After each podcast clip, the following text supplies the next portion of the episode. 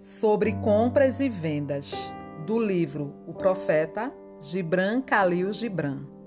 E um comerciante disse: Fala-nos das compras e vendas. E ele respondeu: A vós a terra oferece seus frutos, e nada vos faltará se somente souberdes como encher as mãos. É trocando as dádivas da terra que encontrareis a abundância e sereis satisfeitos. E, contudo, a menos que a troca se faça no amor e na justiça, ela conduzirá uns à avidez e outros à fome.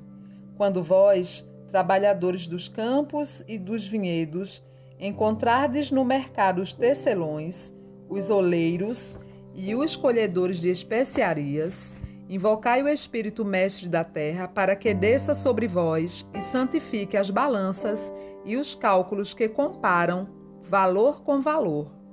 E não permitais que aqueles que têm as mãos vazias tomem parte nas vossas transações. Eles que vos venderiam suas palavras em troca de vosso labor.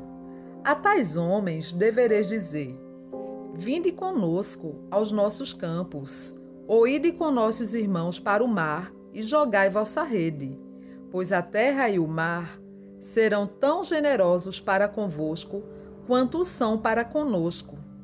Mas quando vierem os cantores e os bailarinos e os flautistas, comprai de suas ofertas, pois ele também colhem frutos e incensos, e embora feitos de sonhos, seus produtos são vestimentas e alimentos para vossas almas.